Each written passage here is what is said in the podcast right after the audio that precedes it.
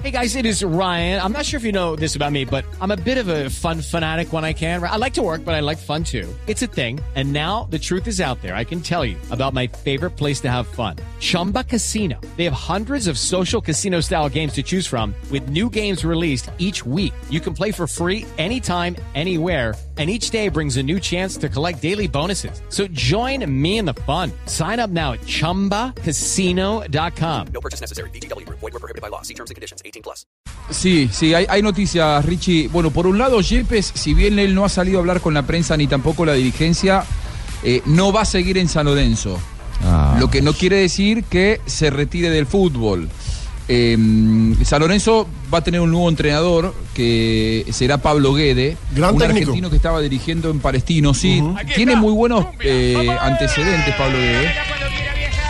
Claro, con, con un equipo muy modesto como Palestino hizo cosas muy importantes Sí. en Chile.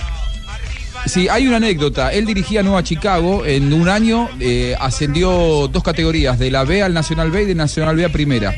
Cuando San Lorenzo había ganado la Copa Libertadores, eh, jugó una- un partido amistoso contra San Lorenzo, con Chicago, recientemente ascendido a la segunda. Y dicen que le dio, un- como dice aquí en Argentina, un baile bárbaro a San Lorenzo. Lo estaba viendo Tinelli. Le dijo, ¿quién es el técnico de este equipo? Tráiganmelo. Estuvieron hablando, tomaron un café y le dijo, yo te voy a traer a San Lorenzo. La cuestión es que él cuando firmó con Palestino dijo, la cláusula de contrato se puede romper solamente si me llama San Lorenzo. Además, él es hincha de San Lorenzo. Y es un técnico tipo San Paoli, tipo Bielsa, que Ahí, hay ahí que va. presionar muy arriba. Y entonces no tendría características de juego tácticas como para que Yepes, que para mí ha sido el mejor defensor de San Lorenzo en el último año, eh, pueda seguir jugando. Eh, él ya habló y ya acordó con los dirigentes que no va a seguir. Pero me parece que quiere seguir jugando al fútbol. Atención Deportivo Cali, porque su sueño Sí, siempre fue retirarse allí acá. y jugar la Copa Libertadores.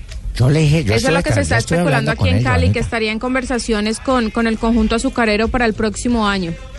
La pregunta, Eso se Johanna. lo dije yo a Johanna para que lo dijera acá. Gracias, profe. La pregunta, Gracias, Johanna, profe. es, en estos momentos el Deportivo Cali, pues obviamente ya está clasificado a la Copa Libertadores, pero ¿está en condiciones económicas de pagar un salario? Porque Yepes no creo que... Sí, sea pero, económico. pero, pero sí también- De pronto sí con el tema de la venta de los jugadores, por lo menos la venta de Borré que se va el próximo año para el Athletic, a lo No, mejor podría ayudarle esa parte al Deportivo Cali para comprar No, y a al Alberto. corazoncito, Eso le porque es que decir, él es lo- hincha, No, y él lo es otro, socio. lo otro es que Yepes tampoco puede cobrar como si fuera un juvenil. Ya él debe entender que antes le están dando la oportunidad de despedirse. Un homenaje para él. No, para pero tiene que tener oferta Yepes. No, y, a- y ojo que... eh, Yepes de eh, Sí, estuve ofertas leyendo- debe tener. Estuve leyendo prensa gringa e incluso apareció una lee posibilidad... fútbol, no solamente morbo, también lee fútbol. lo Sí, no, no solamente porno, también a veces No, pero todo- todos los que han venido y han regresado a retirarse en Colombia han entendido que tienen que que bajarse se de la tienen que bajar. económica. A Juan Pablo Ángel le pasó en su lo hacen por su club. ¿Cómo pingo? Imagina a Yepes acá en el Bucaramanga, solucionado el problema. Al lado de, de Manuel Galarza. Al lado de Félix García, ustedes lo imaginan.